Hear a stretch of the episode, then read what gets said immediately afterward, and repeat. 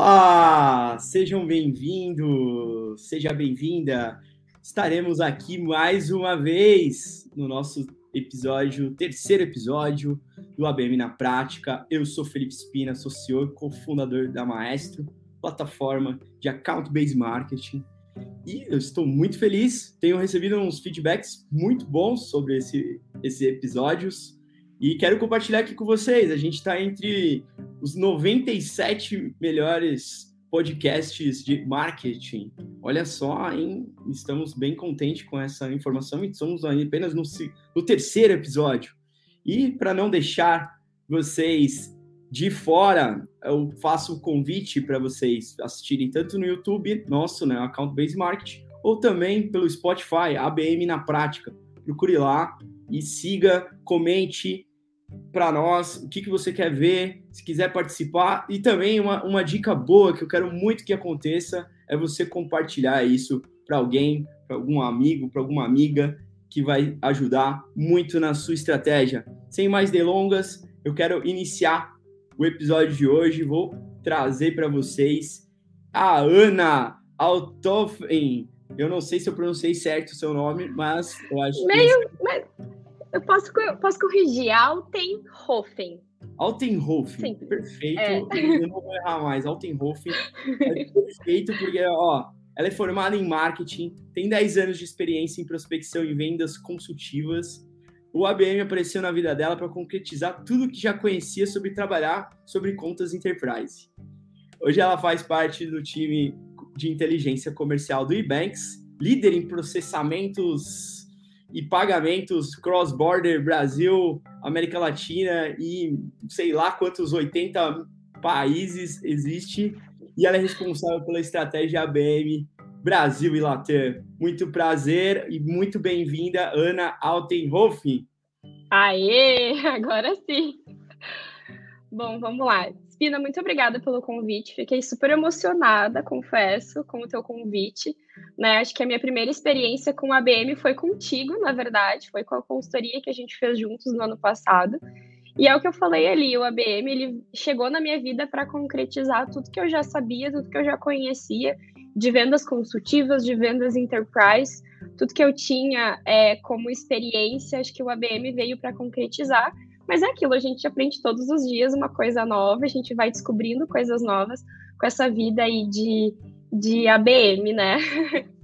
Que legal, acho muito legal aí. Eu, o convite é justamente isso, porque realmente quando eu percebi, né, você liderando uma área de ABM, os desafios que você passou, inclusive é o título, né, desse tema de hoje, que é os desafios de estruturar uma equipe, uma squad de ABM, né?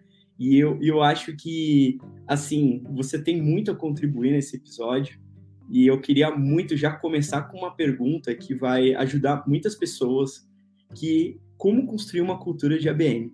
Porque não é fácil vender internamente, principalmente, né, você falou que é apaixonada pelo, por, por vendas enterprise. Mas como é que você Sim. trabalha isso para uma cultura que a empresa inteira vai trabalhar em cima dela para nessa metodologia, né? Então eu vejo para você qual, qual, como é conduzir uma cultura de ABM, para você. Vamos lá. É, acho que o principal ensinamento que eu tenho, uh, tendo experiência em ABM em duas empresas, é que cada empresa vai fazer um ABM diferente. Né? Eu acho que a estratégia de ABM ela não é construída na pedra. A gente tem que entender ela e fazer sentido para o teu modelo de negócio. Eu tive duas experiências. Eu tive a experiência na OmniChat, que foi a empresa que eu trabalhei no ano passado, que foi quando eu te conheci, né? Onde é, eu era, eu fui a pioneira em construir toda a estratégia do zero. Então foi lá que eu aprendi a fazer o ABM na prática. Na prática, eu aprendi lá a fazer o ABM.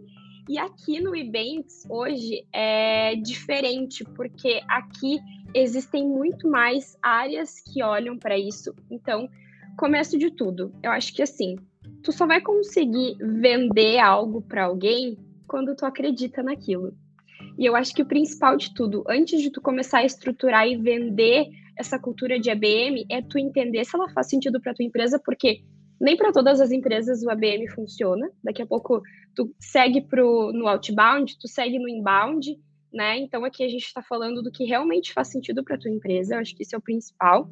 E aquilo, entender primeiro qual que é a linha de ABM que tu vai fazer, porque a gente tem one-to-feel, a gente tem one-to-many, a gente tem o one-to-one, que é o tão amado one-to-one que todo mundo gosta de fazer, mas tem que primeiro entender se faz sentido.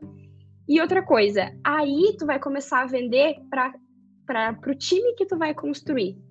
Eu acho que o principal desafio e a principal, é, o principal ensinamento que eu tive ano passado é que em qualquer lugar que eu chegava para conversar, em qualquer time, eu falava, gente, vocês sabem o que é o ABM? Porque tem gente que nunca ouviu falar, ou já ouviu falar, mas não sabe na prática o que, é. Então, eu falava desde o zero. Eu gostava de falar tudo que tinha sido feito durante todo o processo. Porque, assim, quando a gente vai é, vender algo, a gente tem que ter muito é, muita certeza do que a gente está falando, sabe? Então, assim, eu por ter participado desde o início, desde a primeira lista target, desde o primeiro ensinamento, desde o teu primeiro treinamento de ABM, como eu participei de tudo aquilo, eu tinha muito mais conhecimento para falar, ó, a gente está fazendo ABM por isso. Eu acho que isso é o principal. É o, time entender por que, que a empresa escolheu essa estratégia, que foi o que aconteceu comigo. Quando eu fui chamada, eu estava 20 dias na Omni, só para te ter uma noção, tá? Quando me chamaram para participar do, do, do squad de ABM. E eu lembro que o Trezub, que é o CEO da, da Omni, ele falou assim: Aninha, seguinte, a gente vai fazer ABM porque hoje a target list que a gente trabalha e os clientes que a gente quer alcançar eles são super enterprise, a gente precisa fazer um trabalho diferenciado. Então é por isso que a gente vai trabalhar com a ABM. E aí ele me explicou o que, que era o ABM, e aí ele me explicou a metodologia e eu entendi, ok, eu comprei o negócio, eu entendi o que, que é, e aí a gente começou a fazer.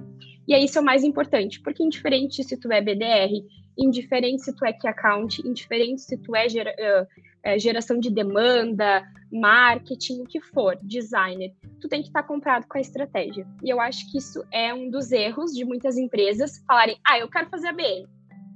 Tá, mas qual a BM? Porque tem muitas vertentes dentro disso, né? Eu Não sei se tu concorda, se é isso aí, estou falando besteira. tá perfeito, eu, eu, escuto isso demais, inclusive, né? Eu pessoal acaba falando, ah, quero fazer a BM, vira uma reunião de brainstorm de açõezinhas táticas e acaba nunca saindo como um projeto. Uma coisa que eu vejo diferencial do projeto de vocês, o CEO colocou como top-down uma estratégia. Então foi muito bom comprado isso, né? E todo mundo levou a sério. E hoje você me contou que o outbound não está sendo é, não está sendo mais trabalhado, né? É a questão justamente por usar só a metodologia de, de ABM junto na, na estratégia para aquisição de contas grandes. E, assim, e eu vejo essa né, variável. Eu acho que... Ah, desculpa. Fala, pode falar. Não, uma coisa que eu li muito, muito quando. E é, e é muito engraçado, porque a gente parte da teoria para a prática e a gente tem outros ensinamentos, né? E uma coisa que eu lia muito quando eu comecei a estudar sobre a BM é que a BM não é escalável, que a BM demora um ano para começar a dar retorno. Eu li muito sobre isso. E isso começou a me preocupar, porque eu pensava, poxa vida, mas a gente está trabalhando de uma estratégia que daqui a um ano ela vai começar a fazer efeito. E é muito engraçado porque, uh, porque na Omni, em outubro, que foi quando a gente apresentou o projeto para toda a empresa, ele, o ABM já representava muito o, em relação a, a, aos resultados comerciais, sabe? Então eu acho que quando tu compra a ideia e tu estuda muito e tu vai atrás, eu acho que isso faz todo o diferencial para realmente rampar um time. Porque, assim, é, quando a gente está falando de coisas consultivas, é um pouco. A gente começa a ir muito mais para personalização e a gente olha muito mais para as partes qualitativas do que quantitativas, sabe? Então, uh, mas acho que lá na Omni a gente provou que é possível sim rampar e escalar uma estratégia de AVM. Sensacional. É, isso eu acho que é muito legal, essa cultura, sabe? De trazer todo mundo é, na mesma página, é muito mais qualidade do que quantidade. E você tocou um ponto agora que eu gostei é, muito. Eu vou até reforçar que isso para mim foi uma baita takeaway desse episódio, que é segurança. Você vende o que você tem segurança e você vende naquilo que você acredita. Eu acho que isso você tocou num ponto super importante, o quanto que você traz né, de, de conforto. Você só tem conforto quando você está seguro, naquela, está comprado nisso. E isso para uma demonstração de vendas complexas, que altamente a gente precisa entregar um resultado e nós estamos partindo para uma solução e o porquê que a gente está fazendo isso, é algo sensacional. Acho que você tocou num ponto que é uma variável que vai mudar o jogo. Se você acredita naquilo que você está fazendo, exemplo nosso, a gente faz a BM para vender a BM, a gente acredita no negócio, né? Eu uso da própria metodologia e a escola RD, que era em casa de ferreiro, espada ninja na vitrine. É, a gente realmente coloca em prática o que a gente faz, né? Porque realmente a gente mostra que aquilo traz uma segurança para cada um, né? Então acho que isso é uma é uma forma muito, muito, muito bom, né? E, e outro ponto, assim, que, que eu acho que eu puxando o gancho para a próxima pergunta, que você trouxe uma cultura de ABM. Agora, como envolver marketing vendas na mesma squad, na mesma equipe? Por que, eu estou falando isso? Porque sempre né, as pessoas têm uma relação do ABM e o M no final ser marketing. Mas se você não tem a pessoa que fica de front, né, que tá lá falando com o cliente, levando as estratégias, fica só no Excel lindo, fica aquele planozinho, aqueles PPT bonito, ah, vamos fazer tal ação e não acontece nada, né? Não é verdade? O que, que você vê hoje para envolver vendas, que é a parte principal? Hoje, quando eu falo ABM, é vendas. De verdade, eu só penso em vendas, experiência e vendas. Porque no final das contas, de tudo que eu planejar, fizer colocar ali as, as ações, e se eu não executar da melhor qualidade, envolvimento naquela conta, talvez eu não tenha esse resultado. E aí eu faço a pergunta para você: como envolver essas duas áreas na empresa? Olha, eu falo que essa é a pergunta do milhão, tá? Porque eu acho que em qualquer empresa, indiferente de utilizar a estratégia de ABM ou não, existe sempre essa questão de marketing comercial. É, pessoas de marketing não me entendam mal, mas assim, marketing quer fazer o que é bonito, comercial quer fazer o que dá certo. E a gente tem que tentar encontrar o meio do caminho. E por que, que eu falo isso? Porque, é, como tu falou, eu não consigo ver o ABM sem alguém ali na linha de frente, sem executar.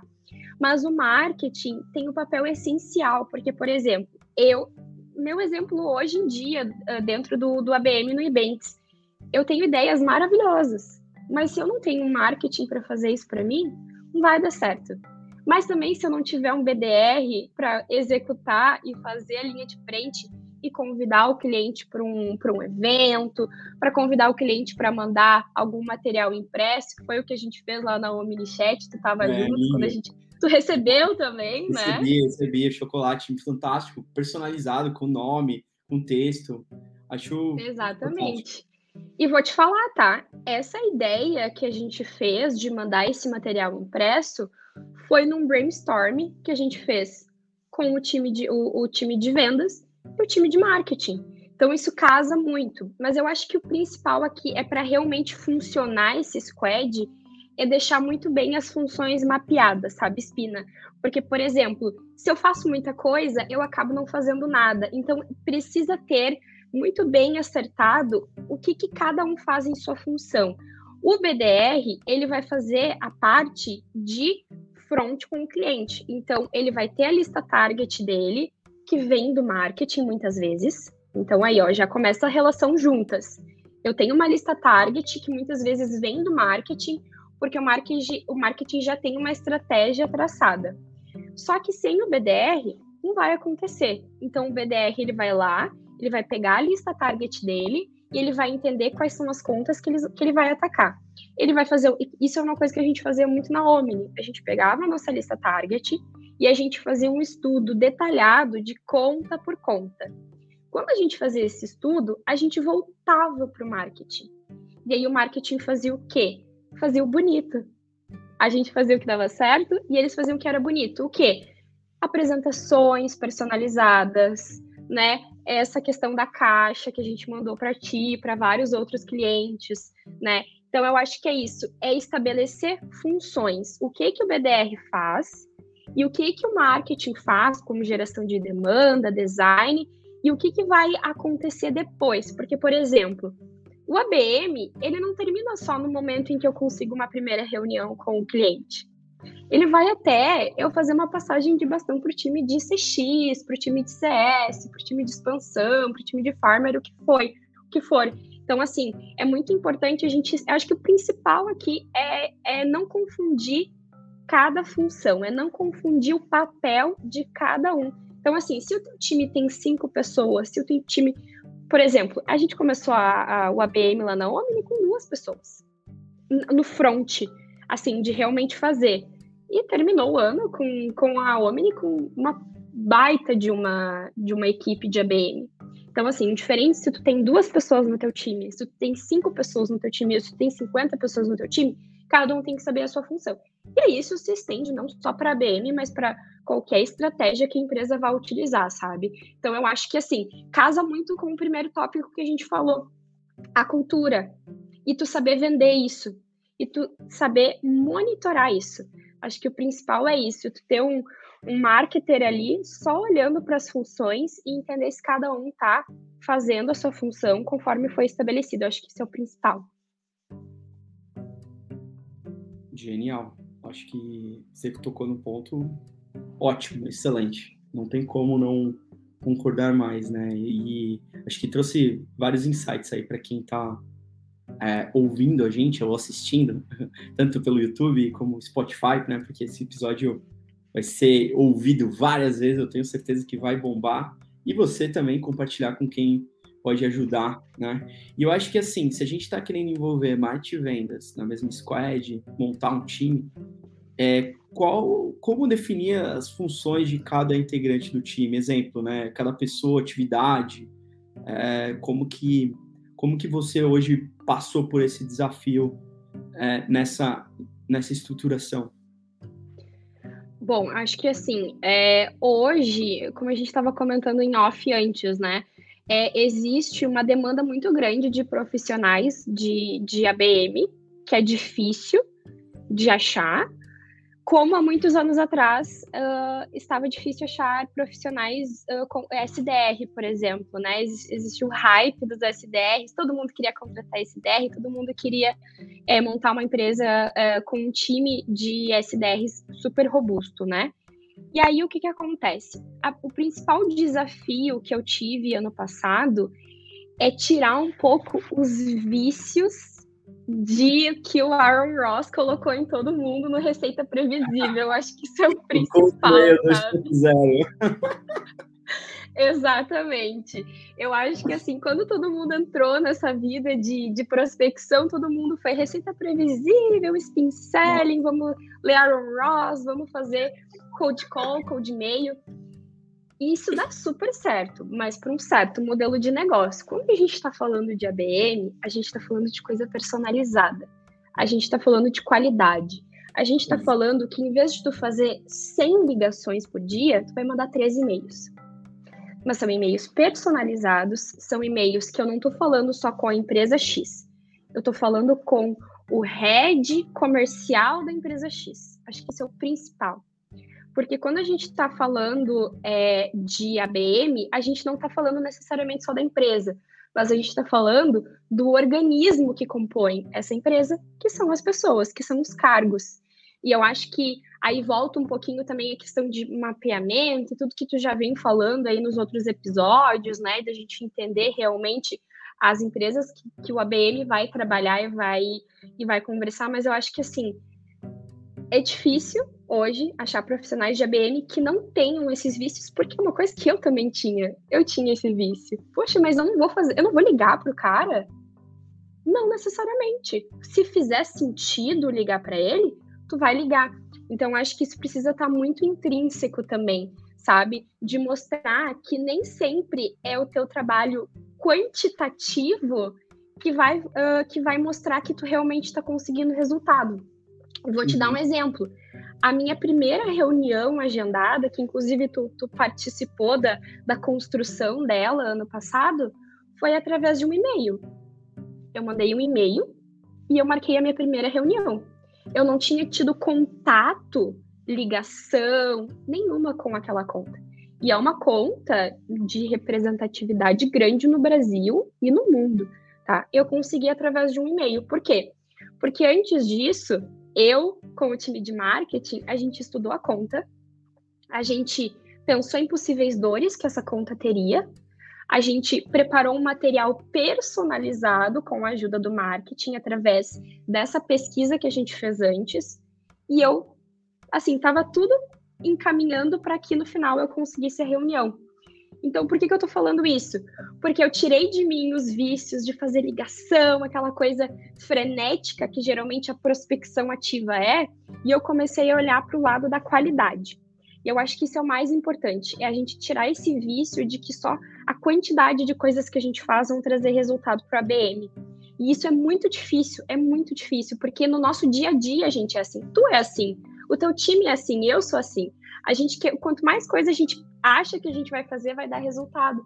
Mas às vezes não. Às vezes a gente vai fazer dois touch points e a gente vai conseguir essa reunião. Por quê? Porque o cliente viu que a gente quer conversar com ele. Eu não quero conversar com a Maestro, eu quero conversar com o Felipe Espina da Maestro. A gente gera escassez, assim, sabe, também.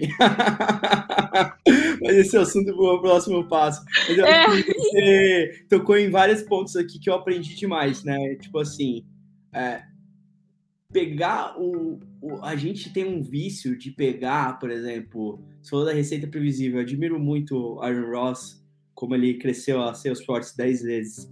E ele, ele fala muito de começar em nicho, as maneiras de você escrever o e-mail. Ah, você poderia me indicar uma pessoa dentro da empresa. Sabe, aquelas coisas ficou um pouco meio batida depois de um certo tempo, assim como você comentou.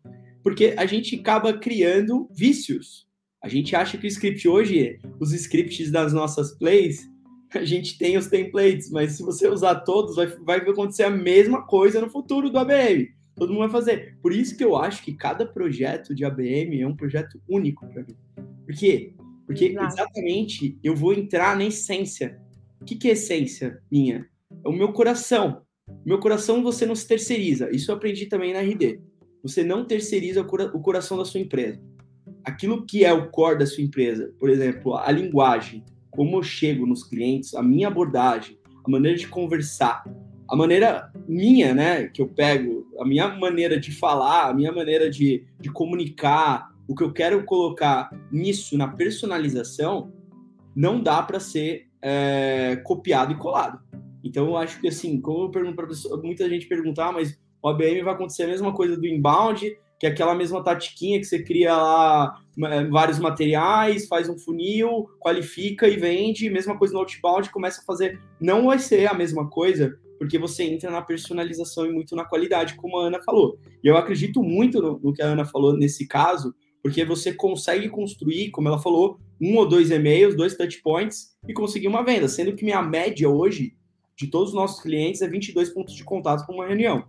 Então eu já tenho vários benchmarks, várias inteligência, já fiz diversos tipos de plays de assuntos que deram certo, deram errado, mas assim, o que eu vejo que a Ana falou, que é o diferencial, é, não é copiar esse e-mail que a Ana fez agora e mandar para outra empresa achando que achando é... que vai dar o mesmo resultado. Exatamente. Não Exatamente, não é esse a construção. A, se a pessoa fica obcecado no processo da ABM, vai fluir, que é orquestrar todos os pontos de contato até a venda.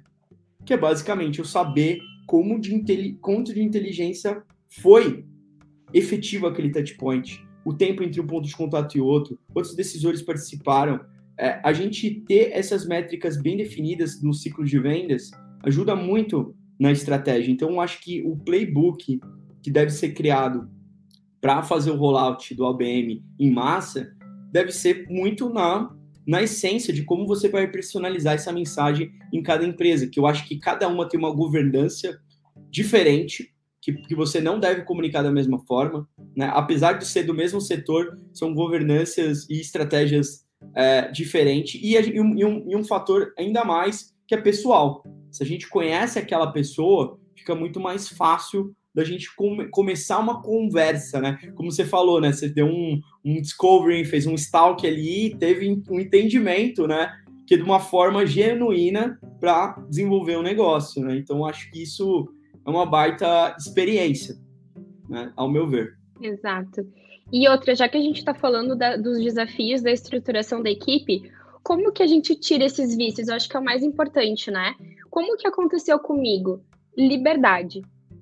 E aí a gente volta no primeiro tópico que a gente falou, segurança. Se eu dou segurança para o meu BDR de que eu preciso dele para fazer X coisas e eu dou a liberdade para ele fazer, e eu não fico micro gerenciando todas as atividades que ele fez no CRM no dia, eu acho que isso abre muito para que ele consiga se autogerenciar, ter os inputs que ele precisa ter para fazer o trabalho dele. É, foi assim que aconteceu comigo.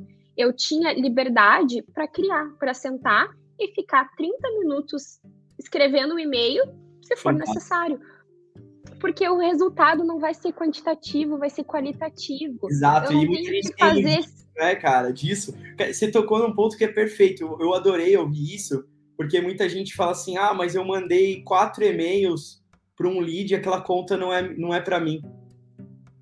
Como assim não é para você? Só para um quatro e-mails e a pessoa te deu. Ah, poxa, a gente trabalha no ABM, no mínimo, a empresa inteira, às vezes, se for o caso necessário é, no mínimo uns 10 contatos, e não é uma coisa o lead, né? Muita gente tem esse vício também, o lead. Ah, fala que o vendedor, ah, mas já tô falando com uma pessoa, não vou falar com outra da empresa.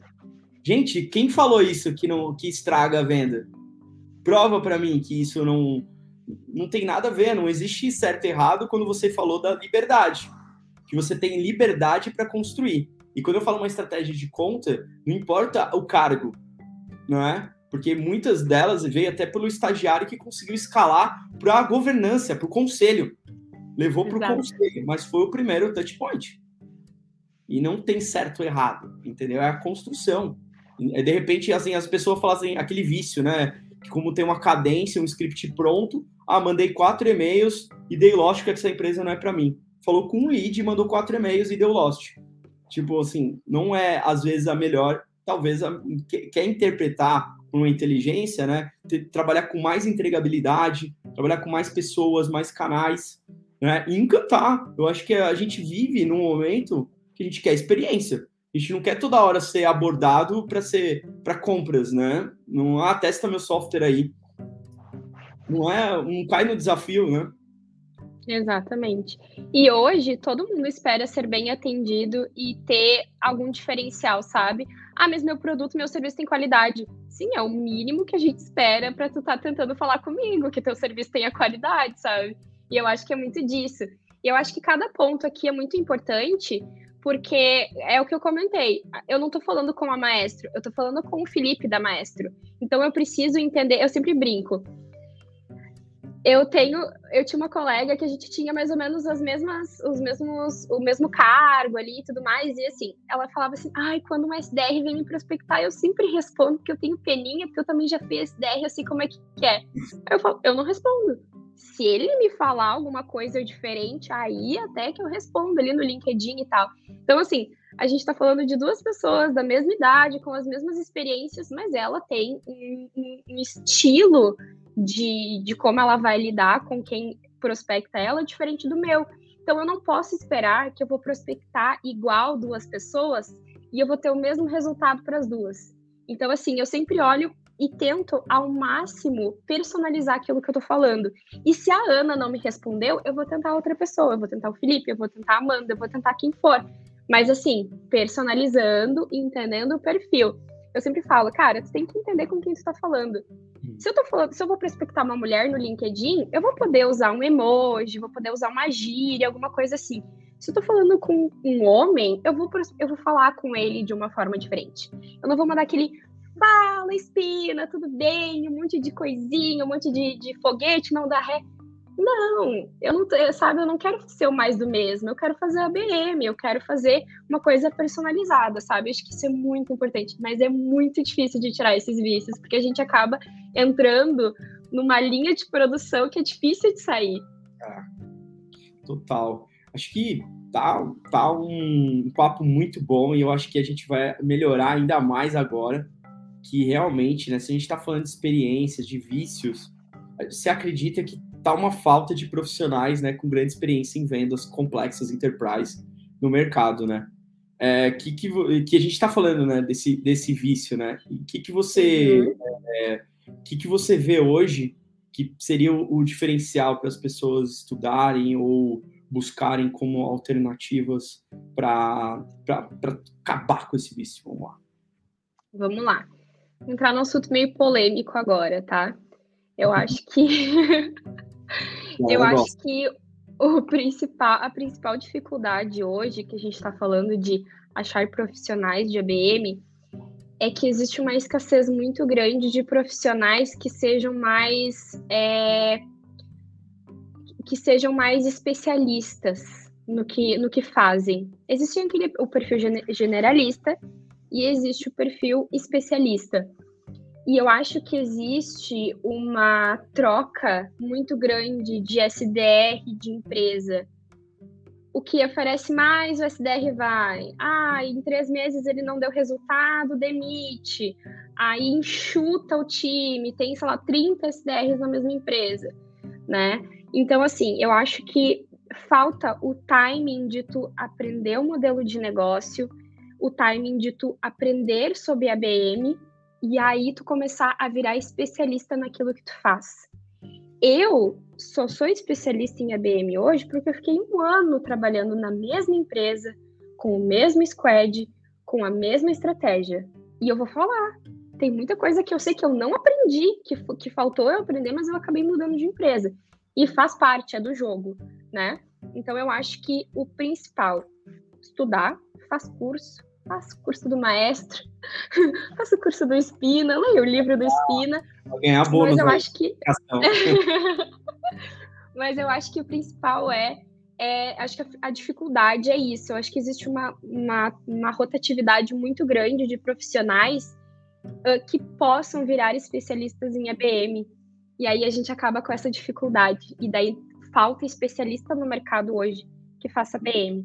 É importante ser generalista? Eu prefiro muito mais os perfis generalistas do que, do que especialista, tá? De verdade. Eu, inclusive, sou um perfil mais generalista para algumas coisas. Mas eu acho que, que para perder esses vícios, só tu tendo o timing de perder eles. Eu, eu perdi os meus vícios nesse um ano que fiquei trabalhando no, na OmniChat, fazendo só ABM. Eu não olhava para nada mais, eu olhava só para o ABM. E eu virei especialista nisso. Acho que isso é o principal. E é difícil, porque existe essa escassez de SDR que fica bastante. É, é raro hoje.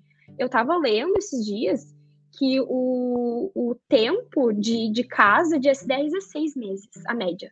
Isso é muito pouco, tu não aprende nem sobre a empresa, que dirá sobre a estratégia. É o turnover alto. Então, assim, é um desafio muito grande. Mas, uh, mas eu acho que isso cabe também a, a, a benefícios de empresa, daí a gente entra em outro assunto mais é. polêmico ainda.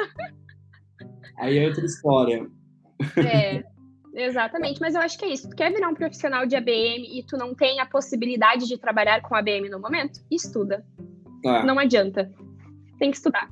E aí tu te capacita, e aí tu tenta, tenta oportunidades em lugares que vão te dar essa experiência e aí tu te foca em tudo que tu aprendeu estudando. Acho que, infelizmente, é só esse o caminho mesmo. Quando tu não tem a possibilidade de trabalhar dentro da estratégia na empresa. Sensacional. Acho que isso também, é, complementando, putz, uma dica valiosa da Ana, é fazer casos né, de uso. Né? Eu acho que como o ABM evolui para a experiência, você tá, tra trazer o cliente no centro para ter qualidade nas abordagens né, e construir um processo é a coisa fundamental, né? Tem até um vídeo no YouTube meu falando dos cinco principais erros de ABM. Se vocês quiserem dar uma olhada, e o primeiro deles é muito é você não ter é, um alinhamento forte com marketing de vendas, é você não saber para quem que você quer vender. Então não adianta nada, né? Se você não tá, você já chegar com esses vícios também, a gente acabou de falar. Então tem bastante coisa ali que você pode é, aprender nisso, né, para você identificar. Na nossa certificação, a gente tem muita coisa prática, tem 15 horas é, de conteúdo para poder desenvolver né, dentro de um framework, metodologia, além das mentorias, que eu acho que isso é fundamental, né, vendo que é uma profissão que chega para mim todo dia no WhatsApp ou no LinkedIn, ou tem alguém de ABM para me indicar. e uma das coisas mais legais disso, né, olhando por um lado, é que a gente treina, né? A gente forma novos profissionais de ABM durante a nossa consultoria, é, enquanto está conduzindo a estratégia junto com o software. É, eu acho que assim, vou fazer mais uma pergunta, né? Porque eu acho que senão a gente vai ficar falando essa mesma coisa, mas eu acho que tem a ver para poder ajudar. Que é uma dúvida que também podem perguntar quantos BDRs por conta, né? Porque a gente sabe que o ABM a gente precisa ter qualidade. É, quantas, assim, uhum. na estrutura que vocês fizeram, é, quantas, quantas pessoas você recomenda? Vamos lá. Uh, a gente teve no nosso time, uh, a gente já chegou a ter cinco BDRs. Tá. Uh, e aí a gente tinha é, dois que accounts que acompanhavam o BDR desde a primeira call com, com o cliente de discovery. Então não tinha aquele negócio da call de qualificação para depois passar a passagem de bastão para que account. Não né? É, é, é, diferente de quando tu faz uma estratégia de inbound, que tu primeiro vai descobrir se faz sentido, depois vai passar para que account. Não, a gente já sabe que faz sentido porque a gente uhum. já fez os passos anteriores para saber que a conta faz sentido para a empresa, né? Legal. Então a gente teve uh, cinco, cinco uh, BDRs para no time, e aí cada BDR a gente fazia o seguinte, tá? Uh, a gente começava de uma a três contas para ele começar a trabalhar começar a fazer o Discovery. Tu tá me ouvindo? Tô. Tá me ouvindo? Ah, tá. É porque meu fone acho que vai acabar a bateria, mas vamos lá. é... Qualquer coisa eu tiro. Uh, então a gente trabalhava de uma a três contas quando o BDR começava. Aí ele ia de 5 para 10 contas, e aí o máximo que a gente fazia era 20 contas por BDR. Ah, Ana, mas não é muita coisa 20 contas? Não, por quê? Porque a gente tinha o braço de marketing que fazia toda a parte inicial da target list. A gente tinha uma wish list, que eram empresas que a gente que estava já uh, na wish mesmo, como o nome diz, a gente gostaria de um momento trabalhar, mas ela não era a target no momento. E o marketing, ele fazia muito a parte de criação de, de conteúdos, criação de materiais, criação de campanha. Então, assim, era uma quantidade super saudável para que aquele BDR ficasse focado na prospecção daquelas contas.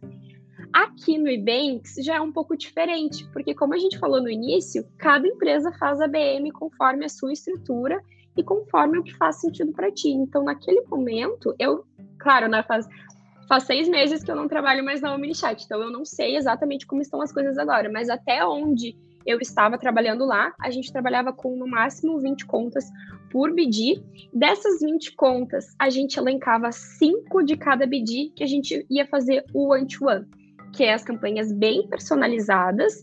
E, e assim, a, das coisas que eu lembro quando a gente começou realmente a fazer as campanhas one-to-one, a gente, uh, a gente trouxe grandes contas em 10 dias. Isso um inbound não faz. E olha que eu tenho cliente, né, que eu falo, meu ciclo de vendas médio nosso é quatro meses, né, pegando todos os clientes, né, então, putz, tem vários tipos de nichos também. Cara, é um, um tempo bem apto, cara, surreal, né? É surreal. Mas assim, claro, o ciclo de vendas até fechamento de contrato realmente dava ali, a gente estava em 60 dias mais ou menos, né? Uhum. Porque era um produto bem, bem é, complexo, né, de se vender. Mas assim, a gente conseguiu trazer e chamar a atenção da conta para que ela venha e queira conversar, ou pelo menos, cara, por que que tá aparecendo toda vez os anúncios da OmniChat para mim? Quero entender por que, que essa conta está querendo tanto conversar comigo. Então vem cá que eu te explico. então é mais ou menos isso. Então, assim, cara, entende o teu modelo de negócio, entende qual é o, o tamanho da, da, lista target que tu vai trabalhar e tu seleciona os BDs para fazer isso. Eu acho que é, esse é o principal, sabe? Sensacional. Acho que isso eu ia até complementar também. A gente tava, implementou em algumas contas, né? A Amanda, que trabalhou comigo no distrito, também fazia 20 contas é, tocava sozinha, né? Então, acho que a gente está na média bem boa, né? 20 contas por, por BDR dá um, dá um número bem, bem legal, assim, para ter mais qualidade, personalização. E, né, e lembrando que são vendas enterprise, tá? Não estamos não estamos colocando aqui para pouca não, não é um ticket barato, né? Digamos assim. E também saiu uma pergunta aqui, é, que também já estava listado aqui para nós, né? Que é remuneração de vendedores de ABM. Inclusive, foi uma pergunta da Jaqueline é, Nascimento, né? Que é a média, né? A média salarial de BDR em ABM. Então, assim, né, deixando, né, a gente quer saber como, porque hoje, né, a gente trabalha numa escola de ABM, como é que eu consigo remunerar hoje pessoas que estão envolvendo na sendo que marketing também, né? Então, hoje ainda rola é, é, uma, um, um, um, lado assim que ninguém ainda sabe, é, de certa forma, responder, né? Talvez a gente pegue algumas dicas aqui com você para trabalhar nesse sentido, né? Vamos lá, uma coisa muito legal que, que aconteceu na, na, no ano passado porque a gente começou a entender realmente o que, que fazia sentido de remuneração para o BDR. Por quê? É, quando a gente está falando de ABM, a gente está falando que nem sempre a gente vai conseguir, em, por exemplo, 10 dias, trazer a conta para cá, que foi um caso que aconteceu. A gente tem casos que a gente demorou dois meses para fazer o primeiro, para receber o primeiro touch point de retorno de um, de um cliente. E como que a gente vai medir isso na remuneração?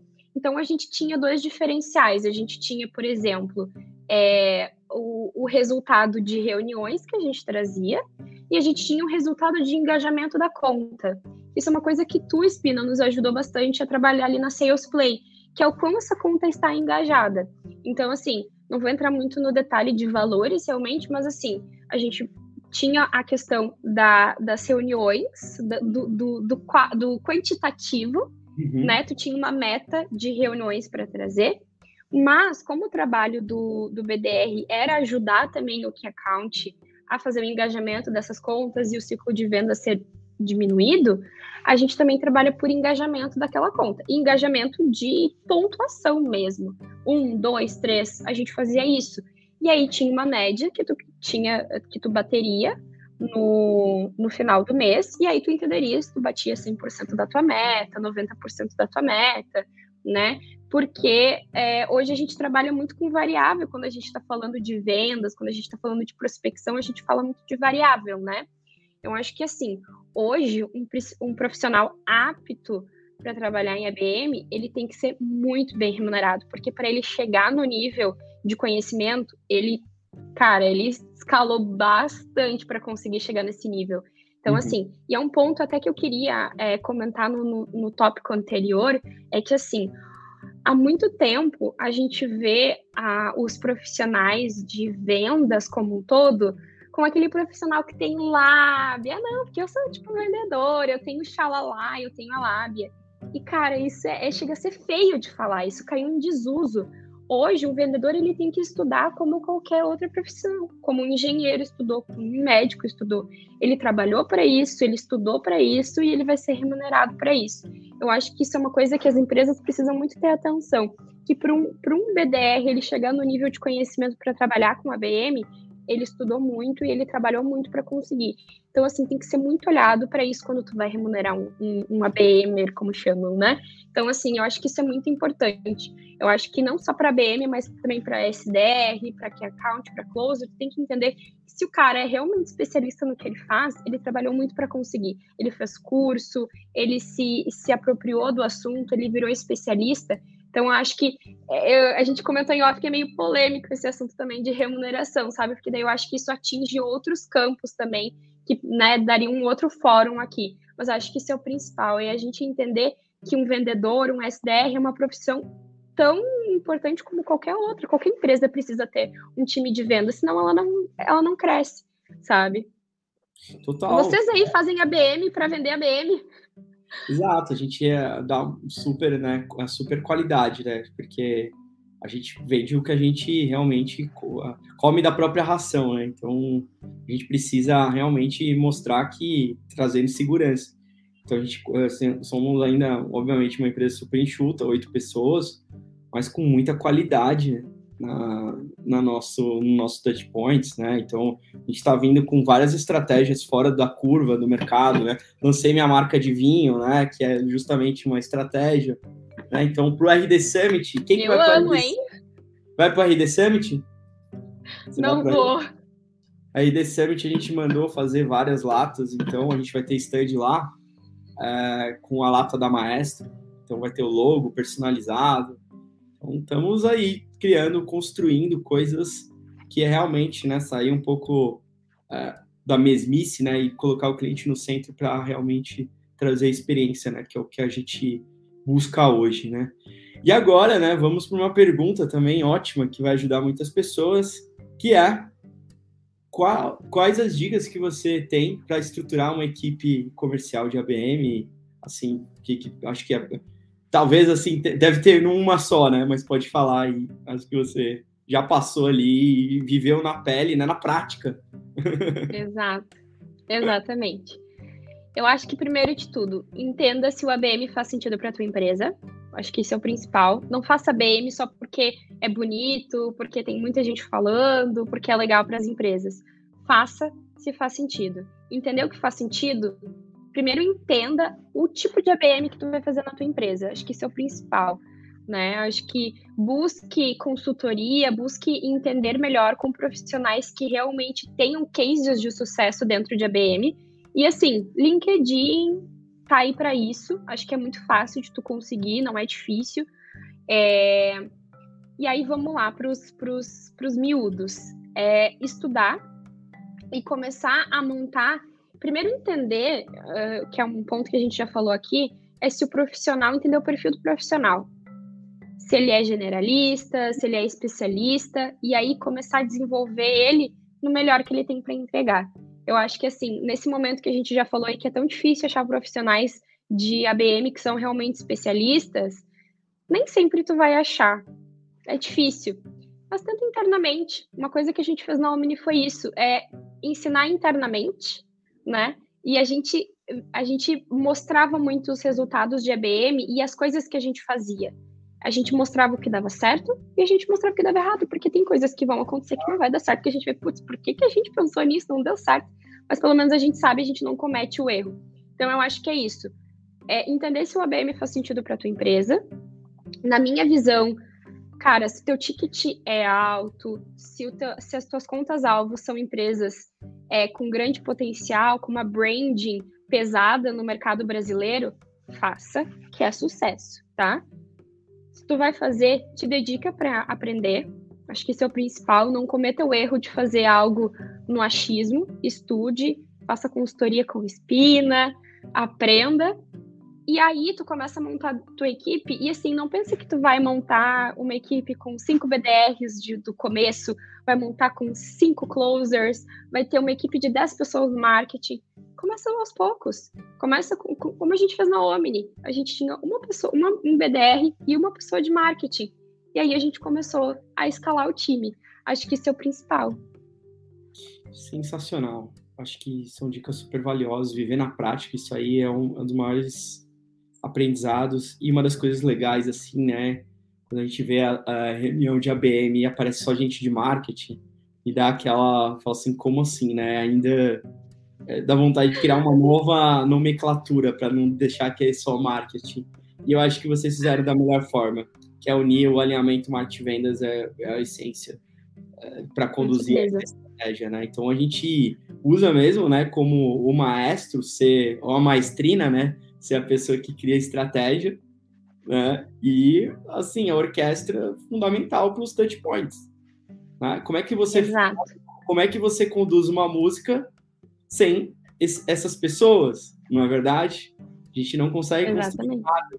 Então, para nós, assim, é um, é um baita desafio ainda da gente levar para vendas e marketing na mesma squad, trabalhando com qualidade. Então espero que vocês aqui. Opa!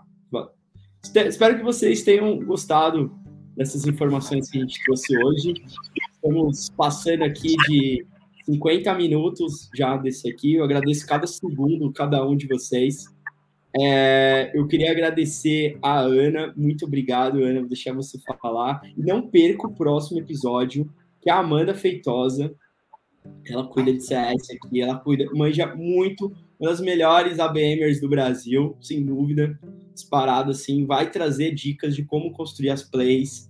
Não quero que você perca, então vai, você vai deixar um lembrete já aí, seguir no YouTube, já vai, já vai seguir no Spotify. Eu tenho certeza que vocês vão aprender bastante, mas não posso deixar de agradecer a Ana ali, que eu aprendi bastante. Ana, deixa as palavras finais para você, deixar seu recado e muito obrigado por trazer várias dicas valiosas hoje. Pois, Pina, muito obrigada. Eu falo que é meu primeiro podcast, fiquei super emocionada de ser convidada. É, obrigada, eu também, cada papo contigo é um aprendizado, já falei aqui, é, já falei em outros momentos que tu foi uma inspiração para mim e foi o, a pessoa com quem eu descobri o que era o ABM, né? Então, assim, muito obrigada, obrigada para quem aí comentou, tirou dúvidas. E assim, gente, quer conversar comigo, estou à disposição no LinkedIn também para a gente conversar, trocar ideia, mas pode ter certeza que eu sempre vou indicar o Espina, porque com certeza é, ele, eu sempre falo, né, o guru do ABM no Brasil. Muito obrigada, Espina. Imagina, que isso, a gente aprende fazendo na prática. Obrigado por ter topado, tenho certeza que o pessoal aprendeu. Então, pessoal, até a próxima. Obrigado. Tchau, tchau. Tchau.